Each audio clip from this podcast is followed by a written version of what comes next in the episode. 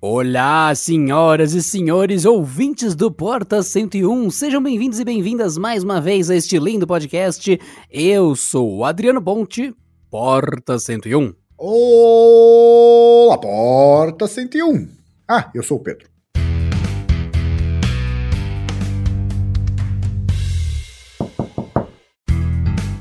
Muito bem, senhoras e senhores, hoje trataremos de um assunto interessante que é fácil ou difícil quando você tem a ideia de, ah, não vou usar mais um computador.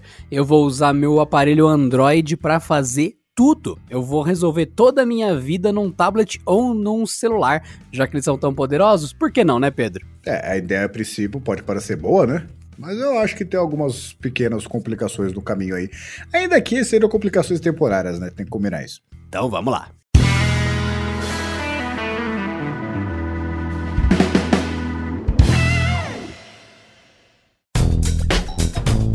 E não se esqueça, querido ouvinte, querida ouvinte aqui do Porta 101, de quando vocês forem fazer a compra de qualquer coisa online que seja de eletrônico, smartphone, TV, qualquer coisa, qualquer coisa mesmo.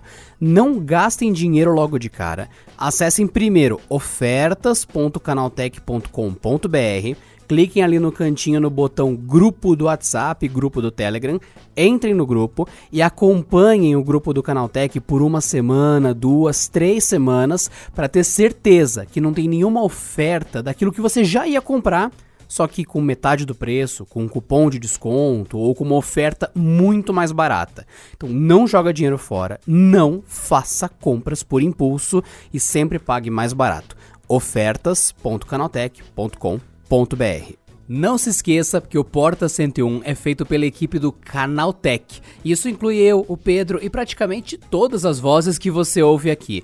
Então você que curte o programa e quer mais, pedimos a sua força para votar no Canaltech, no top 10 da categoria Conteúdo de Tecnologia do Prêmio IBEST. Acesse pelo celular ou pelo computador vote.premioibest.com, tudo junto. E vote em nós, assim a gente consegue trazer ainda mais conteúdo legal para você. vote.premioibest.com.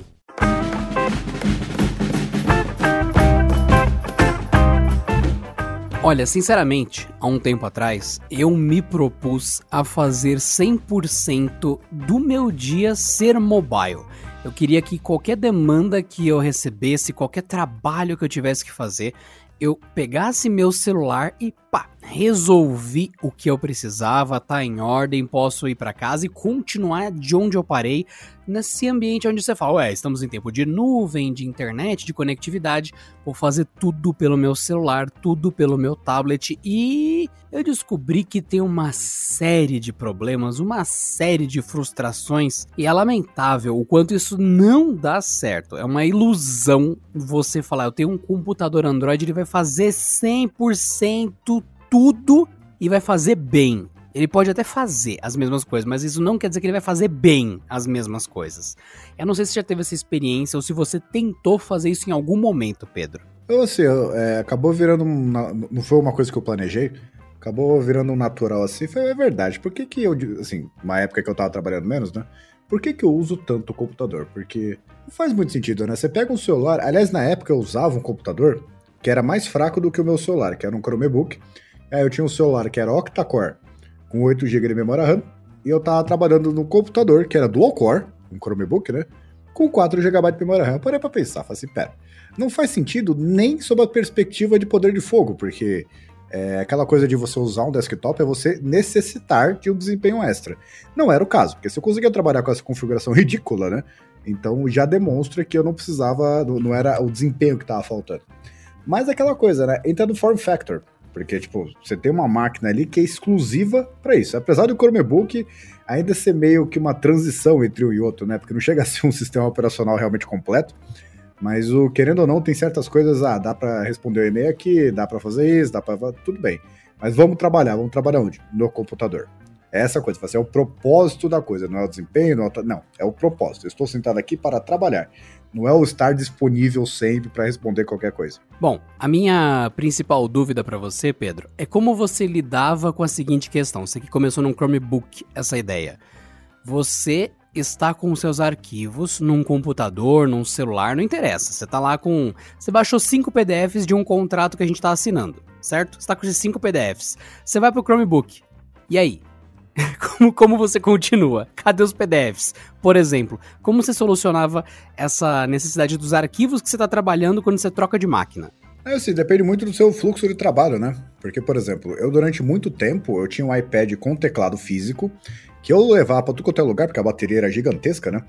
E não travava de jeito nenhum, fazia tudo, a tela era magnífica, tudo ótimo. E eu durante muito tempo não precisei de mais que isso, porque dava para abrir o Google Docs completo, escrever se que eu quisesse, tudo. O teclado tinha um bom tamanho, apesar de ser reduzido, né?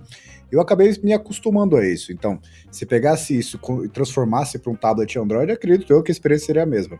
Mas o, ainda assim, é, era meio que eu estava encontrando uma solução que não era necessariamente 100%. Sabe? Tá em busca de um, de um atalho. Mas sempre assim, ah, vou trabalhar, beleza, escrevo um texto rápido aqui. Só que não é que nem o computador que você senta e fica várias horas fazendo alguma coisa, né? Então é, não é nem a, a, a o desempenho, o tamanho, nem nada. Eu sentia, é, no caso assim, eu usava um celular Android com um iPad, então não tinha essa sincronização tão otimizada assim, né? Mas o, como eu usava o Drive, que não tá nem ligando, tem até para Linux, né, não tá ligando para qualquer sistema operacional que ele usa, então eu não tinha esse problema de compartilhamento de arquivo, né? Mas o, ainda assim fica aquela coisa, fala assim, ah, tudo bem, eu tinha um iPad para fazer isso. Mas quando eu comprei o um notebook que tinha uma autonomia de bateria assim de 8, 9 horas, eu preferia de longe usar ele, porque o sistema operacional é otimizado para você usar que nem eu estou usando agora aqui. Tô vendo as coisas na tela, tá grande, tudo bonitinho. Os menus estão muito bem organizados, então é um ritmo diferente. O mobile, para mim, ainda continua sendo aquela coisa prática. Ainda que tenham soluções é, intermediárias, né, que tenham tentando fechar esse gap, que é o caso do sistema da Samsung, dos top de linhas, ó. Só que ainda assim, aquele DeX não oferece, parece uma gambiarra. Ele não oferece aquela experiência completa, assim, não, posso confiar só nisso. Digamos que, sei lá, vendesse um computador só com DeX. O sistema operacional ainda não tá no jeito de trabalho, né? E o sistema operacional não é nem necessariamente defendendo Windows ou Linux, porque eu, eu pessoalmente uso mais Linux. Mas é a, a, pegada da coisa é diferente, de abrir o multitarefa de fato, né? Porque o multitarefa do celular, a tela é muito pequena, então é meio que reduzido, né? Dá para dividir ali duas telas, mas não é a mesma coisa. Você pega o computador, você senta e trabalha, senão você não fica incomodado. Você sabe assim, você olha para o computador e já tem o tipo de coisa que você pode fazer. Assim como, por exemplo, para quem tem tablet e smartphone, você sabe que o tablet você usa para algumas coisas, consumir mídia, ler PDF, essas coisas, e smartphone você usa para outras, para responder, etc. Então, cada coisa para mim tem um propósito. Então, ela tem que cumprir esse propósito bem. Mesmo que isso signifique ter várias máquinas, né? Vários equipamentos espalhados por aí. Entendi. Faz sentido você ter essa diferenciação entre os seus aparatos. E uma coisa sincera, Pedro, eu quando tentei fazer essa migração de full mobile, totalmente mobile, olha, sinceramente, usando um celular Android e um tablet Android, os dois da mesma marca, eu não senti porcaria nenhuma dessa sincronização, dessa dessa fluidez entre eles. E. Nossa, é complexo. Os aplicativos estão lá do mesmo jeito, estão.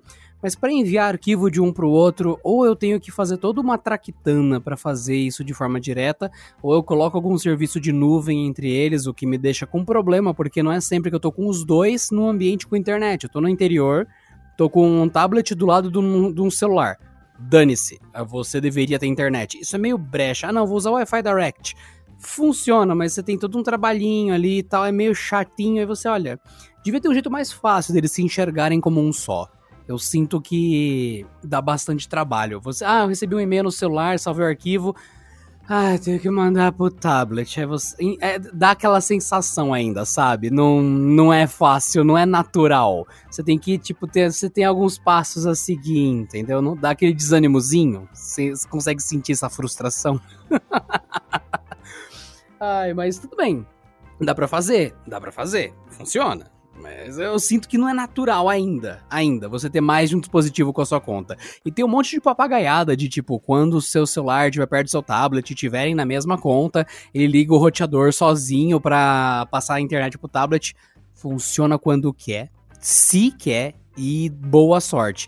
Então eu sinto que para Android, Android, você usar vários aparelhos meio que cada um por si, você tá tentando unificar eles. Você tá tentando criar um conjunto, mesmo que seja da mesma marca e da mesma geração. Sinceramente, a minha experiência tem sido essa. E tem um outro fator também, né? Porque é, é o que eu falei que varia muito do, do seu dia a dia e do tipo de coisa que você faz. Não dá para recomendar, por exemplo, ah, essa solução com esse esse equipamento aqui dá para você viver sem computador. Depende muito do que o cara faz.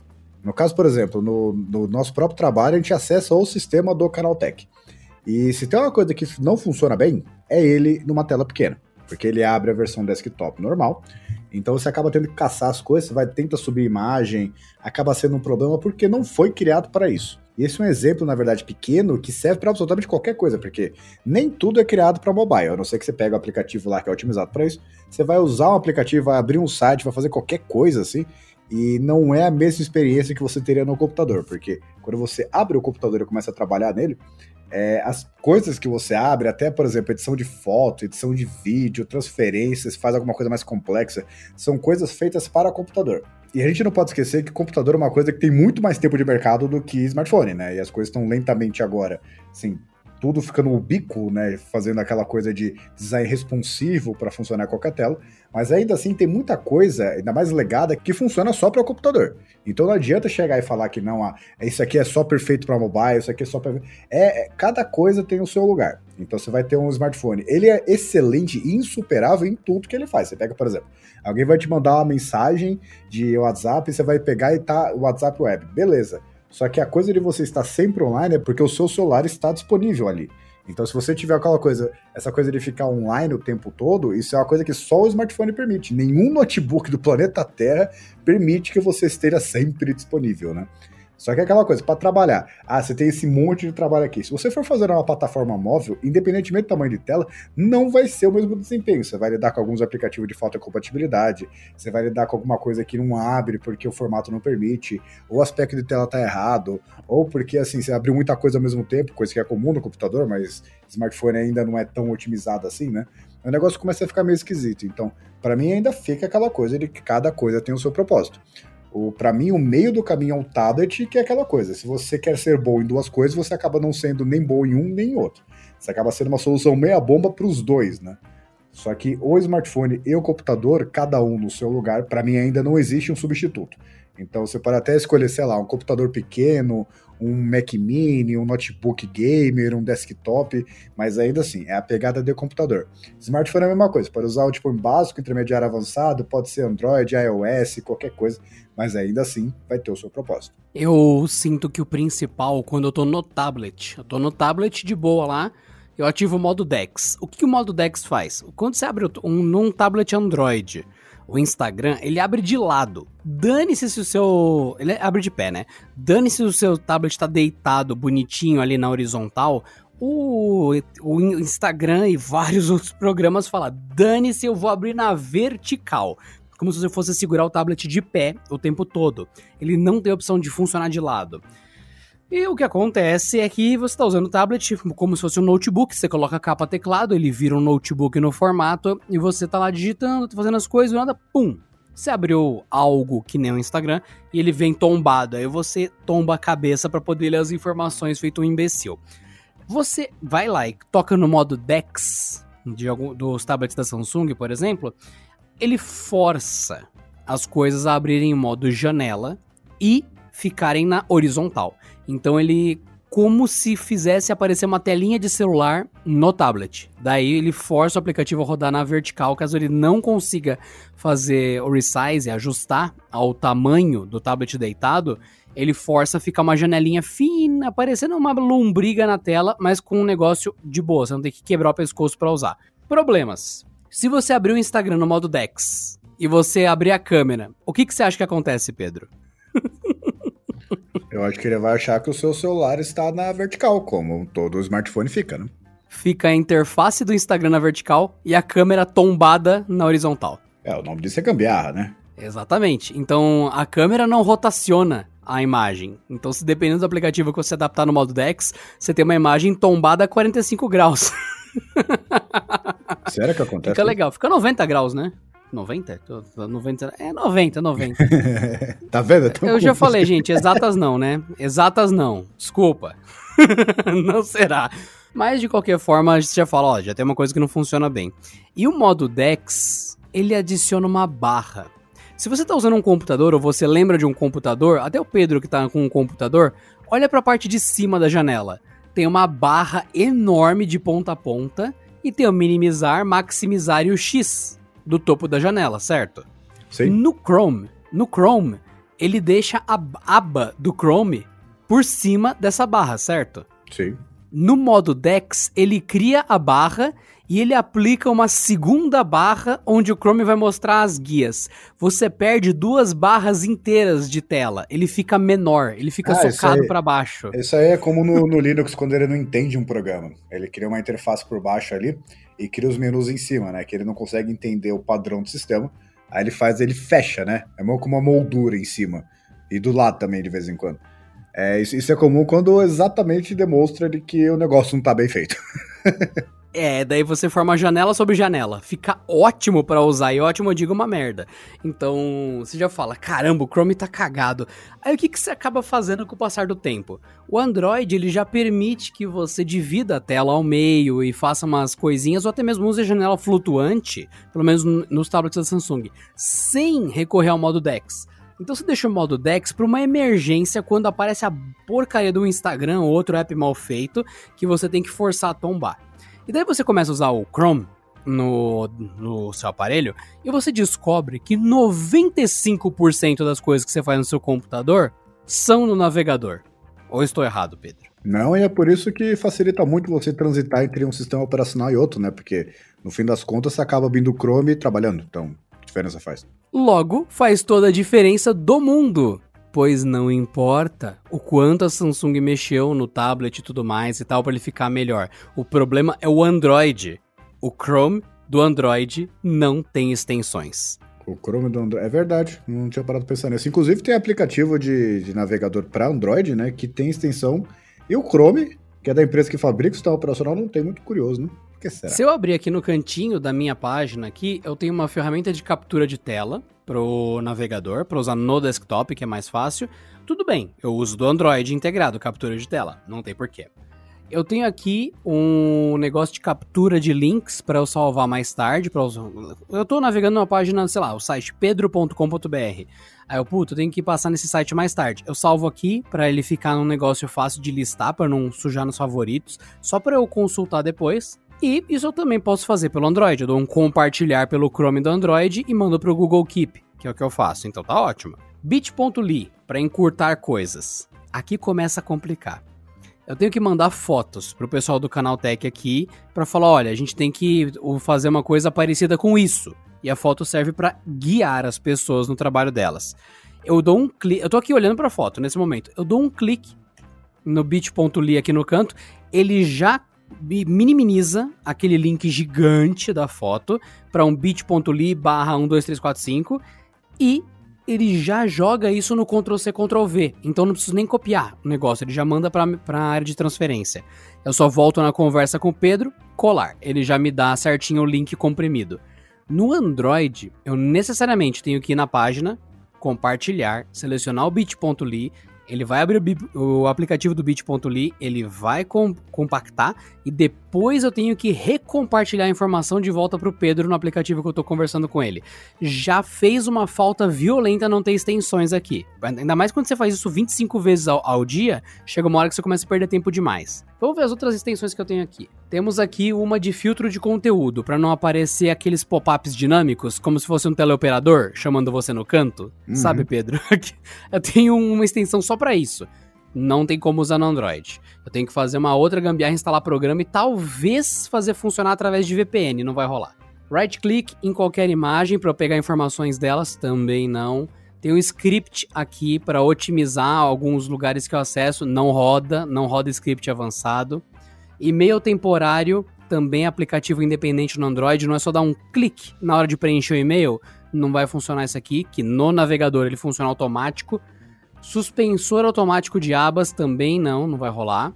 Tirar JavaScript das páginas, ter RSS completo e outras coisas aqui, bastante extensão mesmo, nada disso vai funcionar no Android. E as que talvez funcione vai ser um programa externo que vai ter que rodar junto com o Chrome e vai ter que ficar trocando entre um aplicativo e outro. Eu vou ter que mandar compartilhar de um lugar para o outro e vai e volta.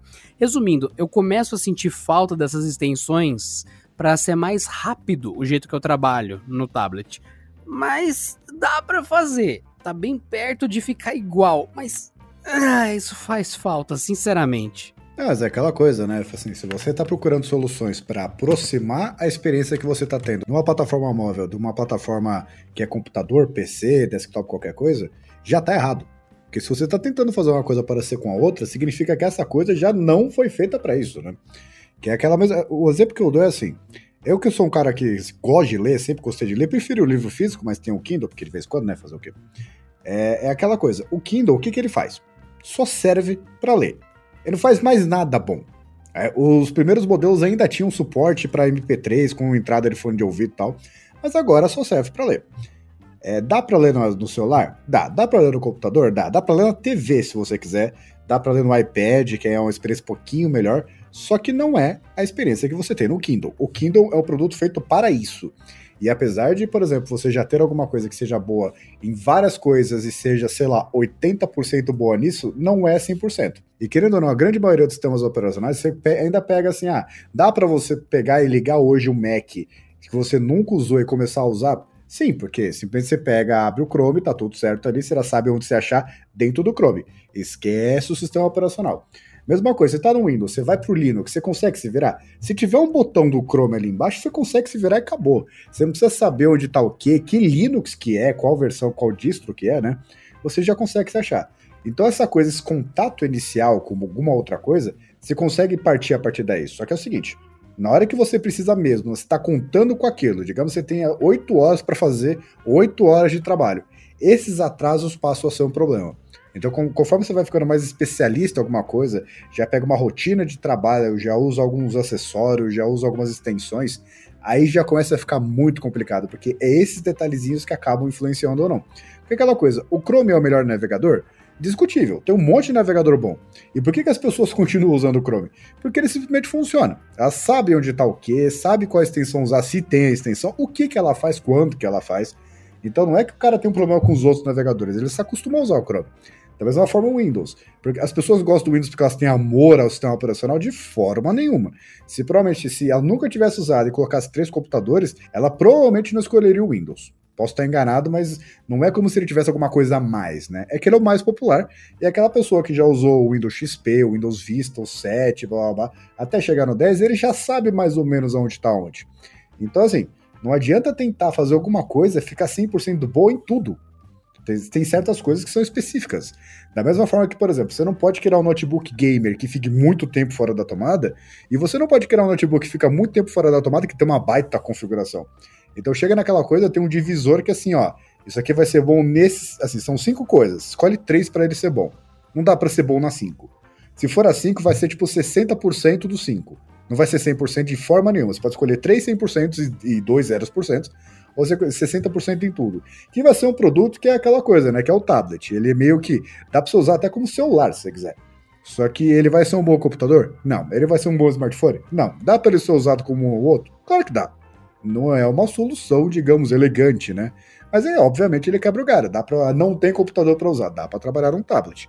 Só que sempre vai chegar naquele limite. Ah, para você que usa muito um determinado recurso, no caso eu, que gosto de ler, é, o iPad serve? Ele não serve. Dá para ler no iPad? Claro que dá. Só que para a experiência que eu quero ter, o iPad é incapaz de oferecer. Não é, ele é um produto ruim? Não, ele não foi criado para isso. Não existe nada melhor no planeta Terra para ler do que um Kindle, um e-reader, na verdade. Não precisa fazer propaganda para ambos. Mas não tem nada melhor do que um Kindle. Só que o Kindle é bom em quê? Em ler. Ele é 100% nisso, só que ele é 0% em todo o resto. Chega um ponto que você vai ter que escolher, assim, o que, que eu quero e o quanto eu quero isso, o quão bom eu quero isso. E a partir desse momento você percebe que assim, tem coisas que. Ah, o notebook gamer. Não adianta você querer que o notebook gamer fique 18 horas fora da tomada. Não, não dá. Da mesma forma que você não pode pegar um ultra fino, aqueles ultrabooks de antigamente, e achar que você vai rodar jogos em 4K. Não vai. Você escolhe uma coisa ou outra.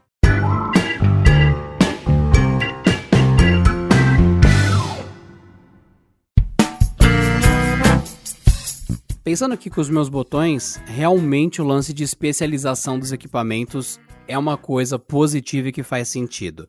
O meu objetivo ainda é ter um computador que roda Android, que roda Windows e que faz tudo.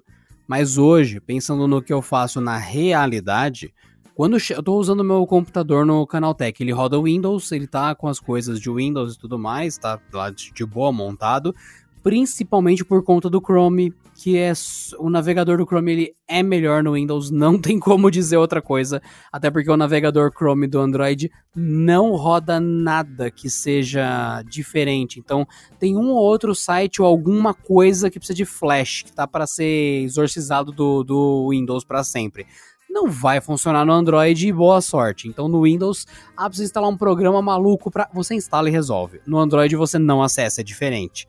Então o, o Chrome no Windows é uma experiência completa, no Android é uma versão mobile, mesmo que você use a versão desktop né, e tudo mais.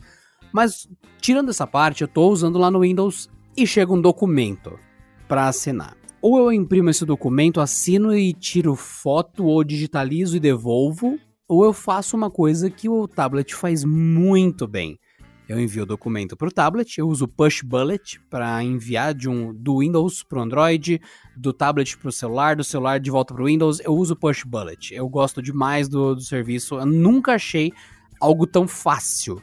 Ele tem limitações, ele tem. E se você quiser a versão premium dele, né? Que é acima de 25 MB por envio, é um olho da cara. Eu já paguei uma vez, não vale a pena, é ridículo, não pague, usa a versão gratuita do Push Bullet, enfim. E você envia o PDF que você recebeu do computador pro tablet, pega o tablet, PDF.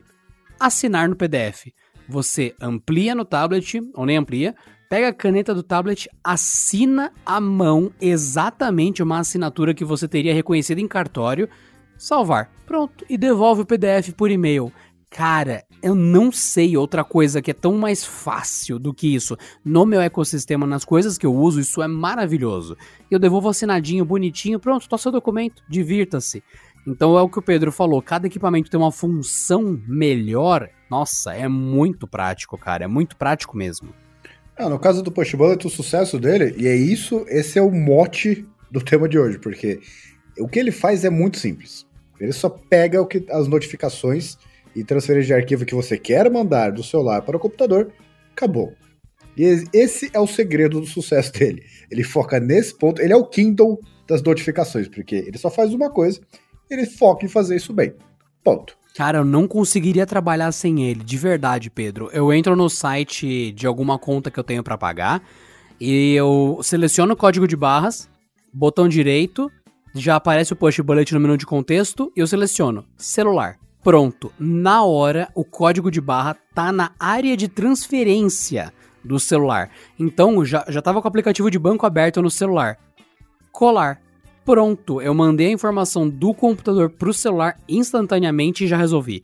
Eu uso o dia todo. O push bullet é essencial. Acho que você já sentou atrás de mim alguma vez, Pedro, ficou algum momento. Você viu as notificações aparecendo na minha tela do, do, do celular no computador, né? E eu não mexendo no celular e já resolvendo as coisas.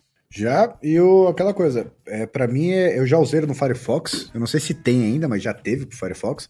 E o, o Chrome, é que você falou, eu achei isso muito curioso, né? Que o Chrome ele funciona, ele é o melhor navegador para Windows, que ele funciona muito bem, né? Melhor que no Android. Na verdade, o Chrome funciona tão bem no Windows que até a Microsoft, no navegador deles, passou a usar o motor do Chrome. que era o diferencial. O Edge é o diferente, né? Que só tem para Windows. Legal, né? Ninguém usa. Aí o que, que ele fez? Pegou todo o motor, tudo que é bom do Chrome e transformou no seu próprio navegador. Até o logo é muito parecido. Isso é uma testemunha de que é aquela coisa, a, a, a cópia é o, o, elogio supremo, né? Então pronto, vai, Tô até vendo aqui o logo do Edge, tô até abrindo aqui. Pra mim, o logo do Microsoft Edge de hoje, ele não parece nem o Chrome nem o Edge. Ele parece um símbolo de algum sabão em pó. Ele me lembra muito uma marca de lavar roupas, cara. Mas com essas cores, num turbilhão. Mas é aquela coisa, assim, é, tem um certo limite, né?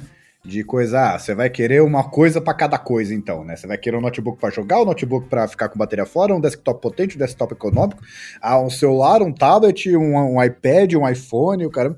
Não, é assim, é uma questão de que cada pessoa tem um certo perfil E de, dependendo desse perfil e do dia a dia da pessoa, porque tem certas coisas que ela é obrigada a se adaptar, né? O que acaba acontecendo?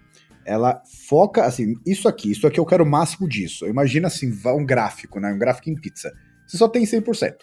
Aí você, isso aqui, isso aqui eu quero só. Não, beleza, eu, eu, eu, posso abrir mão, sei lá, de notificação, posso abrir mão de extensão, posso fazer um monte de coisa.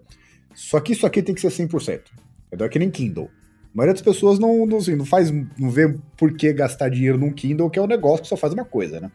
Só que para quem lê muito faz sentido. Então faz sentido pegar a barriga, o gráfico de pizza e jogar para 100%, né?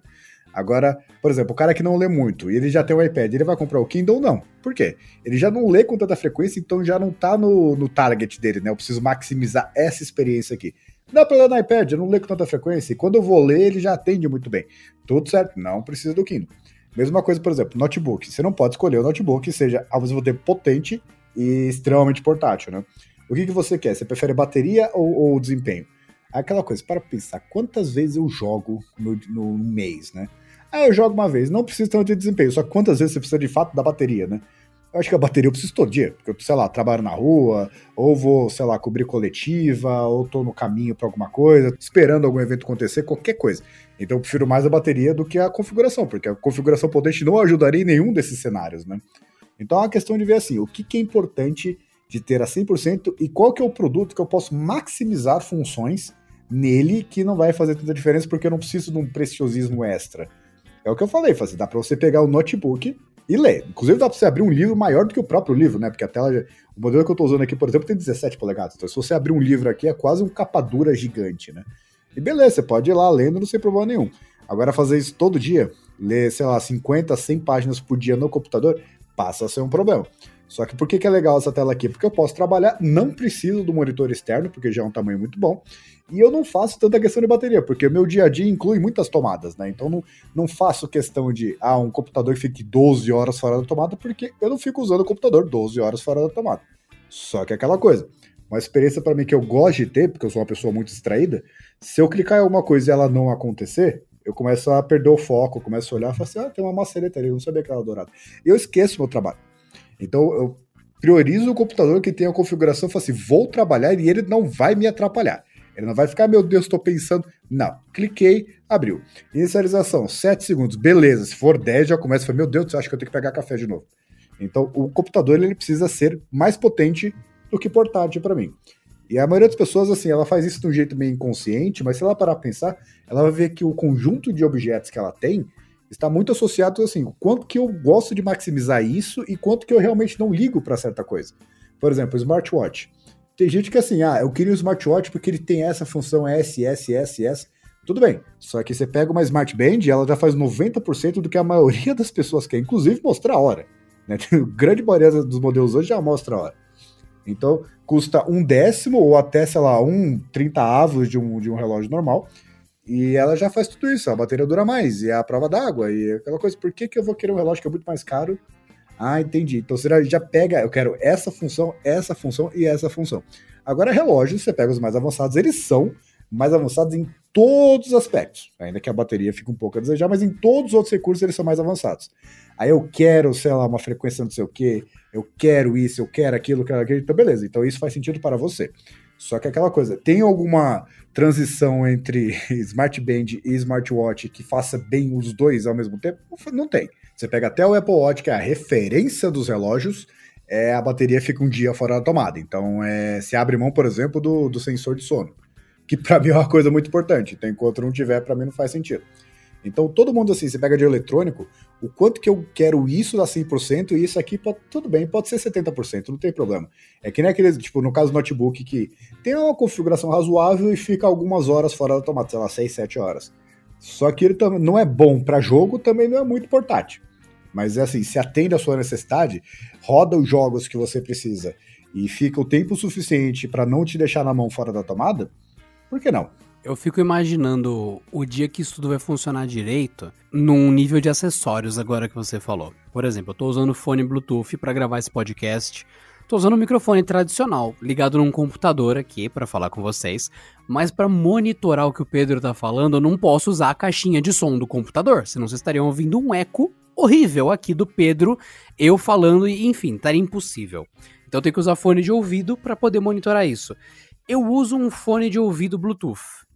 Se vocês já tentaram usar o mesmo fone de ouvido Bluetooth em dois celulares diferentes, ou em um computador Windows e num celular, a transição é a pior possível. Você não consegue explicar para o computador que é hora dele usar o fone, você não sabe explicar para o celular que ele deveria, quando você abre a música, passar para ele a conexão. É um saco, é uma, você tem que ficar manualmente trocando isso. E daí eu vi um negócio que era na Mi Band 4, numa atualização que teve uns seis meses atrás, que ela tinha um modo que é ativado por padrão na região Índia do produto. Tem outro jeito de ativar fora. Que é quando você tá com a Mi Band perto do Windows, ele desbloqueia. Porque a, a Mi Band é um negócio que fica no seu pulso. Então, teoricamente ela serve para quase um fator biométrico.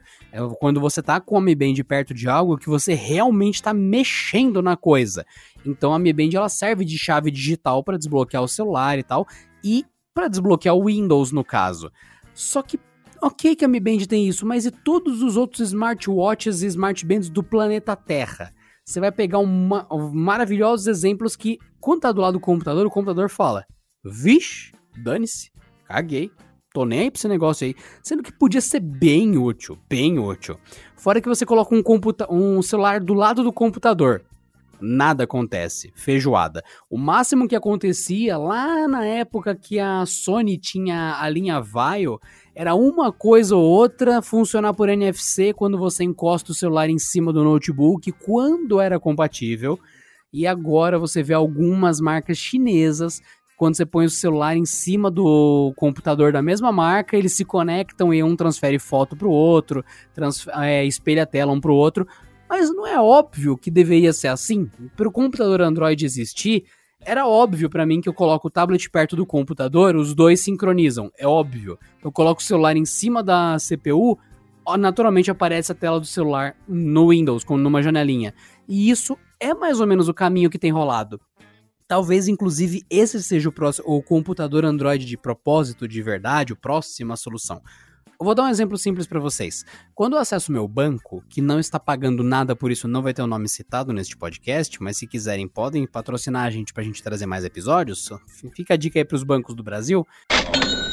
Quando eu vou acessar uma, o banco e pagar a conta da, de luz da minha casa, eu sento no computador, tal, entro no site da prestadora, que ele é muito mais fácil de usar no computador e é mais rápido pegar o código de barras do que fazer essas 30 trocas de tela no celular que daria para fazer, fica trocando aqui, aqui, aqui, copia código, volta código e já deixa aberto o app do banco no celular.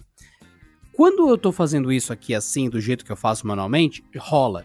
Mas quando você pega algumas ações, como a própria Samsung, no modo DeX, que agora funciona sem fio, você tá com o celular no bolso, bloqueado, e daí você chama o celular pelo Windows, aparece uma janelinha do tamanho do seu celular, como se tivesse recortado um celular na tela. Uma janelinha que você pode arrastar, inclusive, e você vê o seu celular na tela do Windows. E você fala, hum, interessante. Eu sei que a resolução não é a mesma, mas o tamanho físico é o mesmo. Se você colocar o seu celular em cima do seu monitor, você vai ver que a janela que ocupa é pequena mesmo que a qualidade não fosse ser a mesma, projetando no Windows, o tamanho é o mesmo. Então, teoricamente, você tem exatamente o seu celular ali. O app do banco já está logado no celular, já está com o token cadastrado. Então, o que você pagar pelo celular, ele só paga. Ele não tem que confirmar, mandar SMS, volta, autoriza, desautoriza. Não, é só pagar. Então, você abre o site do, da prestadora de energia elétrica, no meu caso, chama a janelinha, já tem a janelinha do celular no Windows paguei usando o celular, mas pelo Windows. É muito interessante. E eu vejo que talvez seja mesmo esse o caminho do computador Android. É um computador que faz tudo. Ele roda o Windows, ele é completo. Mas ele passa a ter uma integração plena com o Android. E você pode chamar o Android a hora que você quiser. Inclusive, Pedro, eu não sei se você viu, você pode chamar os aplicativos individualmente no Windows, como se os aplicativos do Android tivessem instalados no Windows. Então, por exemplo, o Spotify do Android é muito melhor que o do Windows, e isso é um fato, detalhe. Então você clica no Spotify, na real ele chamou o aplicativo que está instalado no celular, e você está executando ele no Windows de forma sem fio. Eu acho que é um é, talvez seja a grande solução que há tantos e tantos anos se tenta, que é ter um PC com Android de verdade. Porque tem coisa que é melhor ou mais bem feita no celular, e vice-versa para o Windows. O Chrome é um exemplo. É, eu vi essa atualização aí que é 2.1, ano mais 2.1, né? É 2.5, aliás. E me pareceu muito interessante. E os exemplos que eu vi foi bem esse, né? De ter o, o que está no seu smartphone espelhado no computador com Windows na tela bonitinho ali. E você olha assim, foi meio que parece um negócio futurista, né? Da onde estão vindo essas informações? Caramba, é pelo ar, é por Wi-Fi, é por Bluetooth, o que está acontecendo? E assim, não vi ele na prática. Gostaria muito, estou muito curioso e muito entusiasmado, né? Ainda que eu tenha aquele pessimismo de sempre, aquele pessimismo pedrístico, né? De, olha, é, parece muito bom para funcionar de um jeito muito correto, né? Então, assim, acho que tem alguma coisa errada aí. Sabe? Mas uma coisa você falar que um carro hiper mega fantástico de potente faz, sei lá, 40 km por litro. É alguma coisa que está faltando nessa equação. Mas o funcionando, eu acredito que assim, a Samsung não anunciaria se tivesse, ah, não, tá incompleto, que não sei o que. Se vê, se vê que a Samsung tem maneira de fazer isso de vez em quando, né? O que vai acabar acontecendo é o seguinte: eu acho que daqui a pouco a gente vai ter tipo um Next Dock, é, que é um computador que não é o computador, né? Ele só tem a tela, o teclado e a entrada ali para você colocar o DeX, né? A gente vai ter isso, assim, com uma espessura assim de quase de um papel, que é só, vai ser dobrável, inclusive. Vai pegar, abrir que nem uma, uma, uma, folha sulfite, e você vai poder usar ele sem ter que levar, sabe, um processador com memória RAM, que não sei o quê, porque inclusive toda a proposta de um Dock da vida é o fato de que o seu celular já é muito potente, ele já é muito mais potente do que a grande maioria das pessoas precisa. Tanto que fica essa discussão de, ah, Snapdragon 865 ou Exynos 990. A gente está discutindo particularidades, mas os dois já são imensamente potentes. Então, assim, não tem, não é como se faltasse um que o outro entregasse, né? Então, assim, funcionando isso, o que eu acho que vai acontecer? A gente vai ter computadores cada vez mais finos, só teclados mesmo, e se tiver teclado, se não for virtual, ou se for uma projeção ali na mesa, né? Com uma tela. A gente só vai ter, assim, um dispositivo só, inspirado em várias telas. Assim, por exemplo, se você pegar. Olha a ideia, Samsung, presta atenção, hein? Se a gente pegar esse poder do Dex e a gente criar um relógio que é só uma carcaça, tipo o Next Dock dos relógios. A gente pega todo esse poder do smartphone e doa para o relógio, porque ele não, precisa, não precisaria de memória RAM, essas coisas, poderia só ser uma bateria que duraria, sei lá, várias semanas. É, aí faria sentido, só que assim, o, como isso funcionaria na prática já é um negócio meio complicado, porque você pega, vai, se ele faz por Wi-Fi, ele já está sobrecarregando um pouco a conexão Wi-Fi. Então as conexões vão ficando cada vez mais rápidas e ubíquas e tal. Então as antenas Wi-Fi vão ter que começar a ficar mais avançadas, ter mais banda, ter mais capacidade de canais, lidar bem com duas conexões simultâneas sem começar a dar overlap de coisa, né? Só que não me parece um cenário de hoje. Talvez o Wi-Fi 6 consiga, assim, não li muito a respeito ainda, tem essa capacidade. Ou então a gente vai ver um monte de máquina que, na verdade, com duas antenas Wi-Fi, uma para você receber o sinal de qualquer smartphone e outra para você, de fato, se conectar à internet. Ou ainda você vai ter a capacidade, sei lá, do seu celular faz tudo e mesmo ele se conecta com a internet e passa. É muito louco pensar nisso. Tem um bilhão de jeitos que isso poderia ser legal. Só que o, se isso vai virar padrão de indústria e ao mesmo tempo vai aposentar os, os notebooks, essas coisas, não sei. Porque é aquela coisa, os smartphones ficaram cada vez mais poderosos, assim como notebooks. Só que você pega mercados como o americano, os Chromebooks, que são grande, 99% deles são todos modelos bem básicos, com Celeron, Paint e tal, eles continuam vendendo que nem água. Então eu não sei se assim, essa solução seria ideal para todo mundo, né? Mesmo porque é aquela coisa, por exemplo, você vai lá, tem uma coisa que abre para virar computador que usa o processamento do seu celular. Aí você tem um relógio que funciona lá também com o processamento do seu celular. Beleza. Aí você perde o celular ou ele quebra. Você perdeu tudo. Você não consegue fazer nada. Não tem... Uma coisa muito comum em escritório, assim, quando você está trabalhando de home office, é, olha, eu perdi o meu celular, então eu não vou poder responder o WhatsApp. Porque o cara manda isso no Slack, ou manda isso em qualquer outro lugar para avisar que o outro dispositivo dele quebrou. Imagina se você tem um dispositivo que faz tudo isso, você perde toda a casa, você não tem mais nada para fazer, você não tem como se comunicar com o mundo, né? Ou então assim, você pega o smartphone que já está virando chave, que abre fechadura de casa e tal. Já está virando também carteira, que você pega e aproxima e faz o pagamento com Samsung Pay, Apple Pay e tal. E, além disso, ele vai lá, faz essa coisa no computador, faz o negócio do relógio, faz, digamos, espelha a TV. Você não compra a TV, você compra só o painel e a TV vai lá e espelha o painel, que não faz na nada além de pegar processamento do celular. E você quebra o celular. A sua vida parou. Você não pode pedir o Uber, você não pode pedir socorro, você não pode acessar a sua conta. Entendeu? Esse é o mundo que assim acaba ficando meio preocupante, né? Porque é, é legal ter essa centralização de coisa onde você paga, sei lá, muito caro no smartphone e ele entrega muito, uma experiência muito boa em tudo, só que você só tem um ponto de falha também, né? Então é assim, se isso quebrar, e aí, o que, que a gente faz? Você não faz mais nada. Você não pode nem avisar que alguma coisa aconteceu. Você vai fazer uma trilha perto do celular, perto de qualquer coisa, não tem como pedir ajuda para ninguém. É muito louco pensar nisso. E pensar que nisso que você falou de comunicação direta entre dispositivos é uma coisa que só começou a aparecer de volta agora, que o pessoal falou, ah, isso seria importante por conta das situações do mundo, existiu uma rede mesh onde os celulares conversam um com o outro e tal. E o pessoal falou, ah, é sério? Quer dizer que quando eu tô no meio da montanha, sem Wi-Fi, sem satélite, nada, num lugar que não pega nada, e tem 25 pessoas fazendo montanhismo, 25 celulares inúteis no bolso delas, você acha que seria legal eles se conversarem para eles se tornarem úteis? Não diga. Puta merda, que ideia genial, hein? Caramba, aí agora que tá começando a surgir patente, talvez a Apple coloque mais isso em dispositivos. E agora que a Samsung, se eu não me engano, atualizou os termos do Find My Samsung não sei o que, que é justamente o que?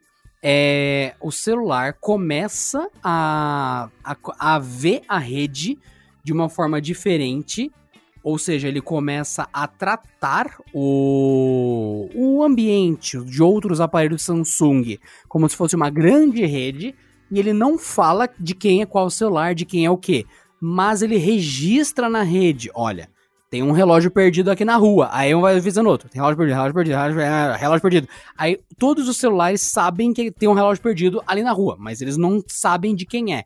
E na central, na conta Samsung da pessoa, com o ID certo, você sabe, puta, é o meu relógio que tá perdido na rua 23. E você vai lá e acha.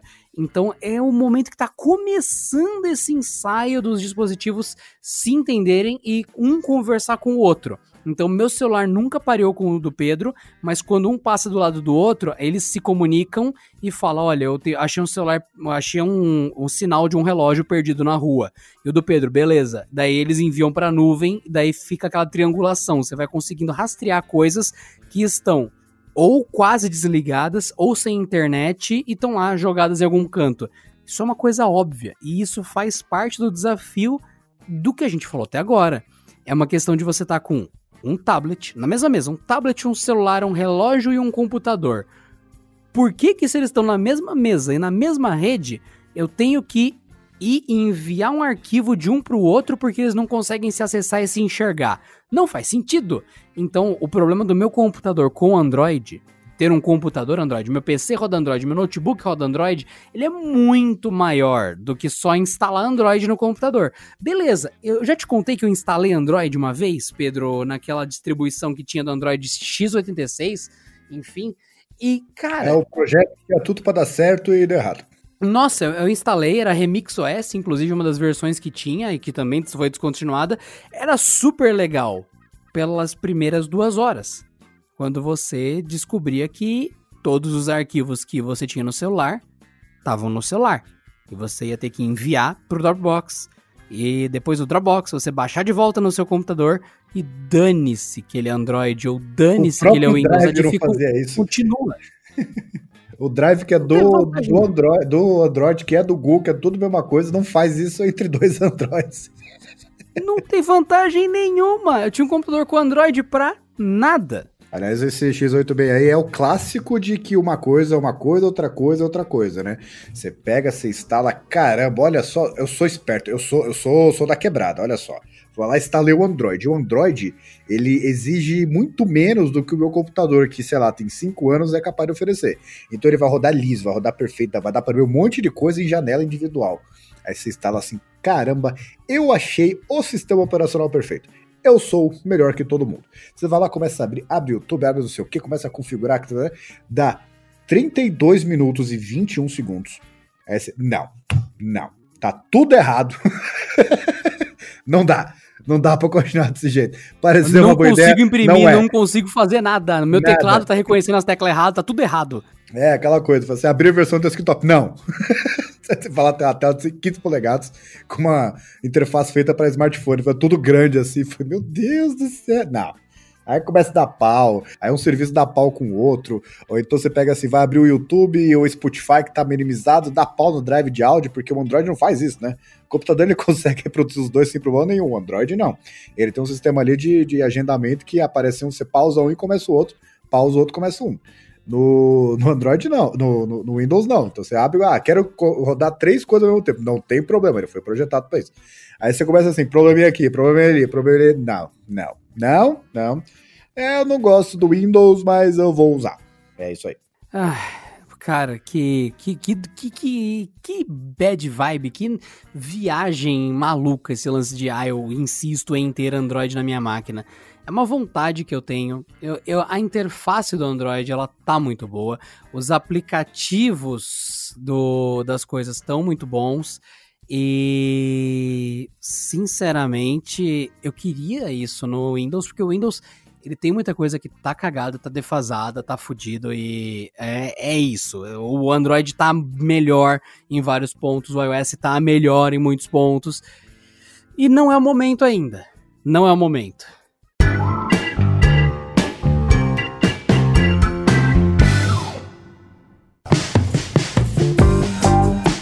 Muito bem. Então, pensando agora no futuro e pensando também no seu dia a dia, Pedro, o que que falta do tangível que você prevê que vai acontecer nos próximos tempos? E o que que você faz, vai fazer, ou talvez seja disposto a tentar, nessa integração do seu dia com o que temos de dispositivos móvel, móveis, móveis, mobilidade.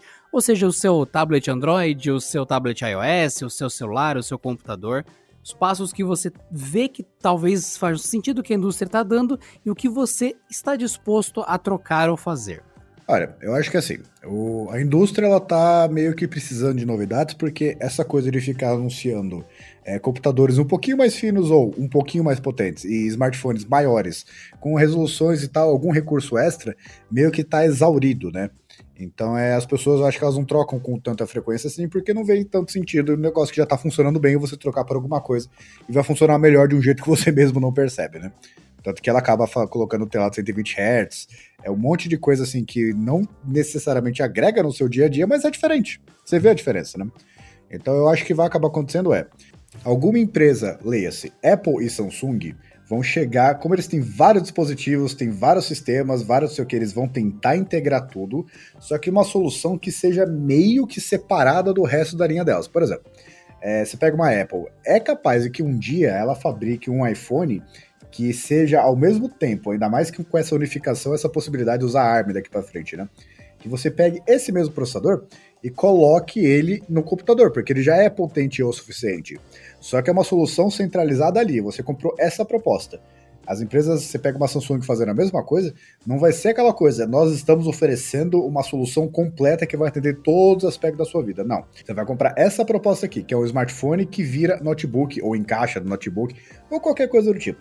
Mas ela não vai limitar isso às vendas do MacBook, também não vai limitar as vendas do iPhone. Vai ser um outro produto separado que vai tentar fazer o papel dos dois e para aquele tipo de público, porque eu acho que qualquer empresa que pegue, lance o smartphone por mais potente que ele seja e fale que não, ele se transforma no notebook e faz isso bem, eu acho que é um tiro no pé, porque o cara ele tem que comprar sabendo que isso é uma solução separada, é um produto novo. Apesar de ter duas funções, é um produto novo.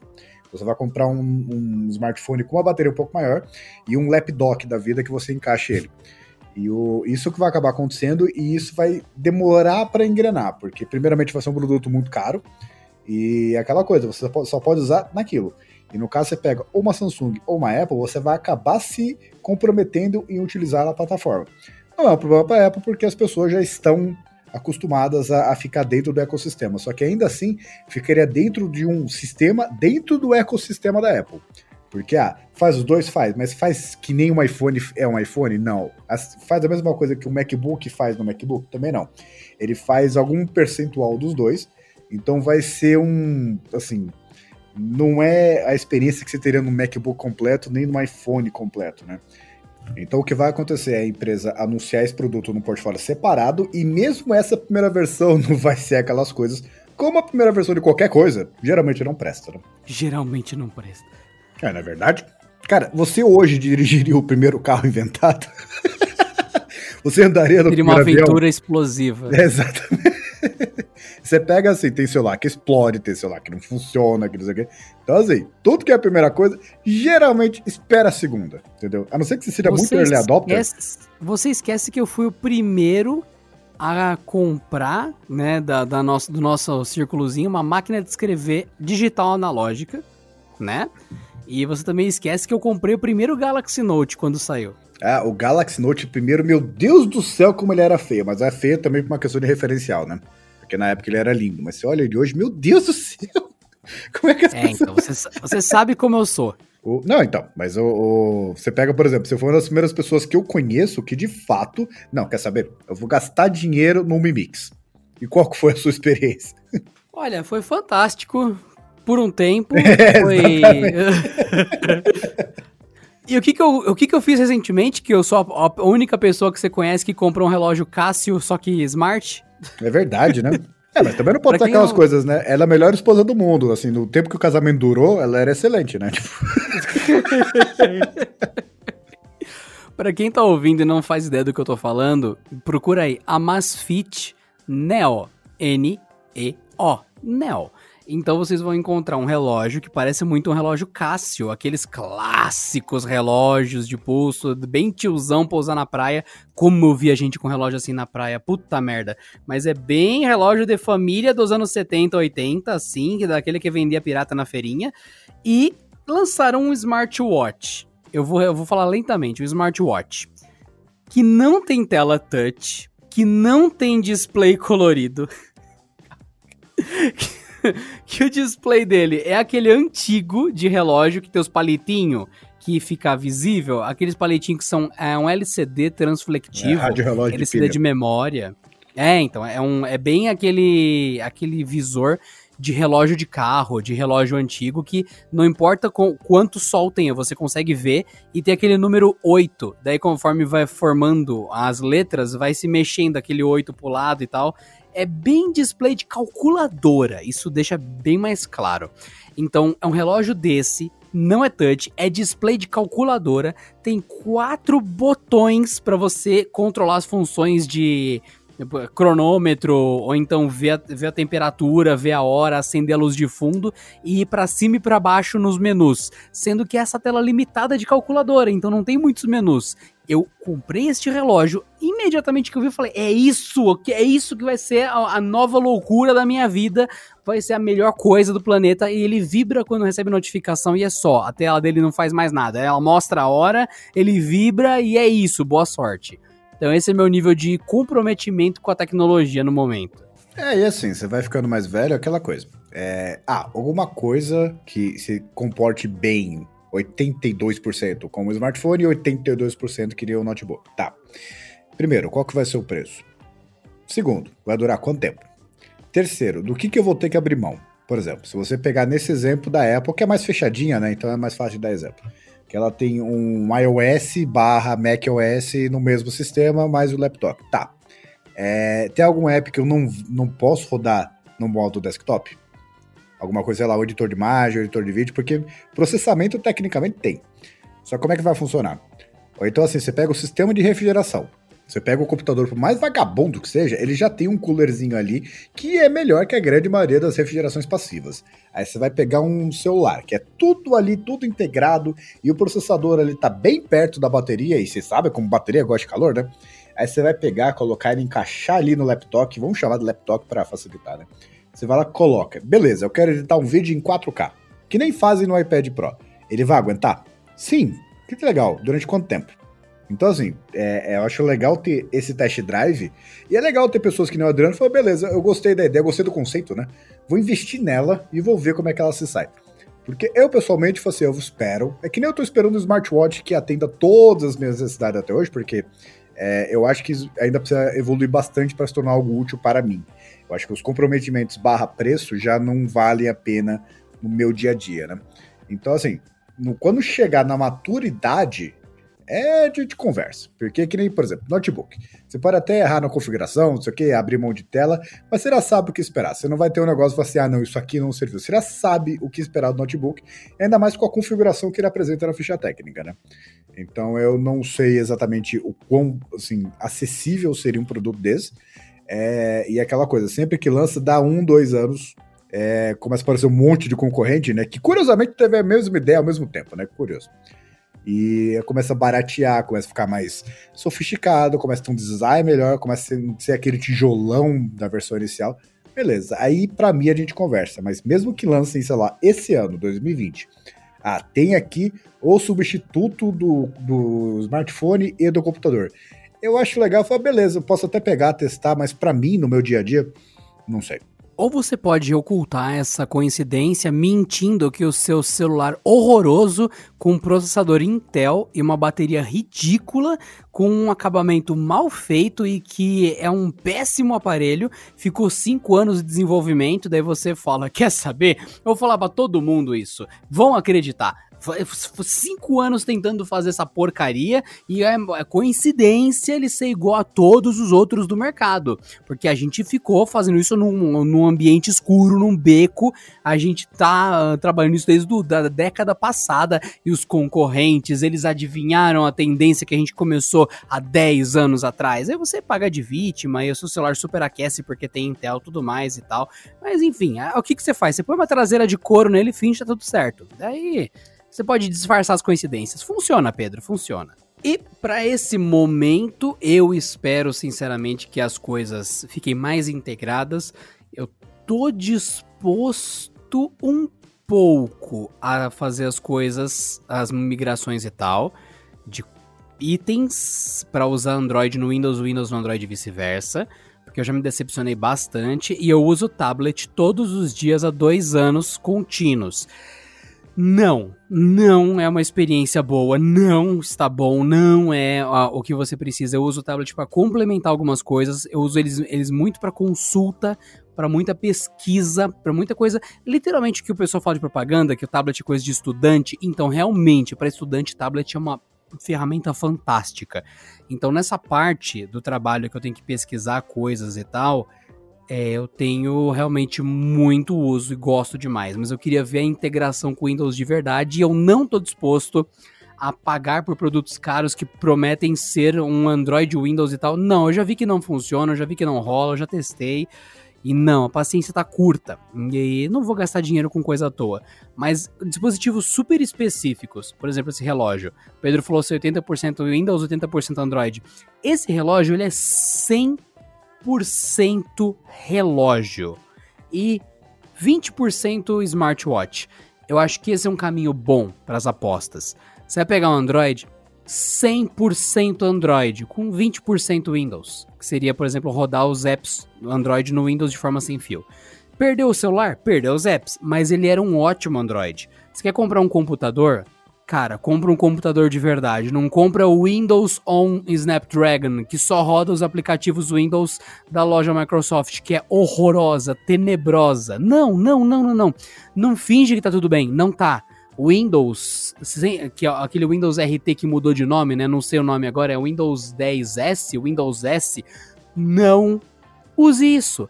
Compra um computador de verdade, de gente grande, que roda tudo normal, que instala o Chrome de verdade, que você consegue instalar aplicativos normais, tradicionais, consegue instalar Steam, consegue instalar Overwatch, consegue instalar Epic Store, consegue instalar tudo o que você precisa para ser uma pessoa normal, adulta, com um computador 100% funcional.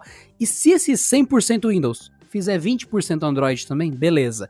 Então não faça o que a gente falou aqui. Ah, ele é metade isso, metade aquilo. Não. Faça igual eu fiz com o meu relógio. Ele é 100% relógio. Por um acaso ele faz outras coisas. Eu acho que esse é o caminho para tomar. Seria isso, não, Pedro? Você acha que vale a pena então essa pegue algo que seja 100% algo, 100% Android, 100% Windows e desdobre o que der? É, eu acho que entra naquele fator de é, o que, que você. Se você precisa do 100% disso, né? Mas eu tenho assim uma pergunta curiosa. Eu gostaria de, de saber a sua opinião a respeito de. Vamos lá. Você vai lá, teve um acidente. Seu celular explodiu. E o seu notebook explodiu. Assim como o tablet também, só para fazer uma tragédia completa, né? Você compraria um substituto recém-lançado para os três? Essa é a pergunta 1. Um. E pergunta 2, se sim, pagaria quanto no máximo? Eu tô pensando aqui num momento onde tablets custam tipo 5, 7 pau e um computador novo, maravilhoso, custa 5, 7 pau. Eu não sei te responder, Pedro. De real. É, porque assim, entra naquela coisa de, independentemente de quão cara as coisas estão, você não pode, que nem você falou, 5, 7 pau. Aí você vai ver o negócio que é 5, 7 pau, somos os dois, vai dar alguma coisa entre 10 e 14 mil. É, tudo bem. Aí você vai ter um negócio que substituir os dois. Se ele custar entre 10 e 14, já deixa de fazer sentido. Porque ele já não faz 100% dos dois, entendeu? Então, se ah, o negócio custa 12 mil, exatamente a metade dos dois o que você gastaria. Sim, só que ele não é nem um notebook completo, nem um smartphone completo.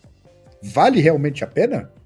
Assim, se você não tem uma alternativa, ah, não, pera aí, eu vou testar isso aqui, mas eu tenho o computador funcionando, e eu tenho o celular funcionando, tá tudo certo. E vou testar isso aqui, se ele não funcionar do jeito que eu estou esperando, eu não deixo de fazer o que eu tenho que fazer. Agora, sem uma alternativa, ainda mais custando um preço muito aproximado, não sei, viu? Aí seria um problema. Ainda mais se fosse mais caro, né? Você não tem alternativa, você paga um conceito caríssimo. Aí nesse exemplo, sei lá, pagar 18 mil para um negócio que é meia meia dos dois e ele não funciona direito. Aí passa a ser um problema, né? Eu acho que as pessoas comprariam, ainda mais por não ser uma necessidade imediata, se o preço fosse acessível ou suficiente e ele tivesse a certeza de, ah, isso aqui não funcionou do jeito que eu esperava, ele tem para onde correr. Ele tem assim uma alternativa ali agora de não, ah, uma pena, né? Pô, testei não funcionou. Beleza, vou sentar no meu computador e fazer o trabalho que eu tinha que fazer hoje. Porque senão, tá de louco, não sei.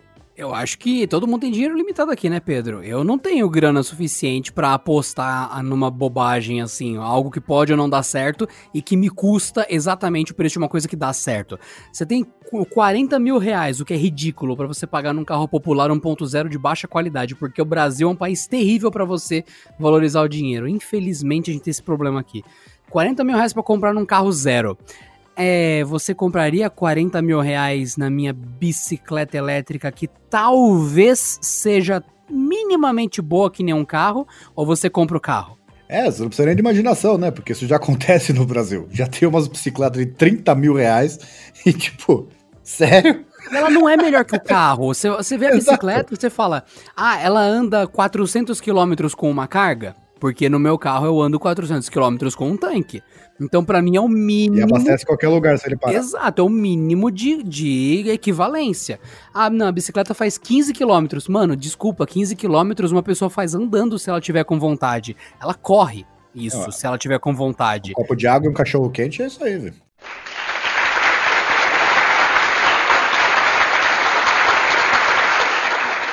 Senhoras e senhores, foi um excelente podcast. Pedro Spoli, muito obrigado pela participação, muito boa aqui hoje.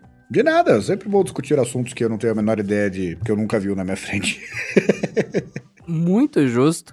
E você que está ouvindo, não esqueça de entrar no YouTube, youtube.com.br canaltech, comentar sobre Porta 101 em qualquer vídeo que a gente volta e meia dá uma pescada nos comentários, a palavra Porta 101 como pesquisa, e a gente traz os comentários de vocês aqui.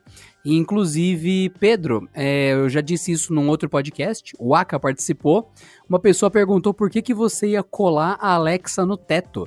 E ela falou: como você vai carregar a Alexa? E essa é uma coisa importante, a gente realmente não tinha falado. Alexa, ela vai na tomada, ela não tem bateria interna. Então, olha como os pequenos detalhes realmente são importantes, que tem gente que nunca teve contato com a tecnologia, né? Realmente, para quem olha a Alexa de longe, aquele, aquele disquinho, parece que ela é sem fio, sem fio mesmo, mas ela não é. é, respondendo, seria uma gambiarra puxando a energia elétrica da própria da, da lâmpada, né? Ela lá faz um. Viu? Eu disse que era esse, gente. Viu? Eu conheço esse barbudo. E se você perdeu esse episódio, volta lá atrás que o Pedro deu uma aula muito boa aqui no podcast sobre como automatizar a sua casa com Alexa. Fica a dica de episódio de hoje. Eu sou Adriano Ponte e esse foi o Porta 101. Eu sou o Pedro Cipoli, um excelente cachorro quente, um copo de água e uma caminhada de 15 km para você, Porta 101. Um copo de água e um cachorro quente é isso aí, velho.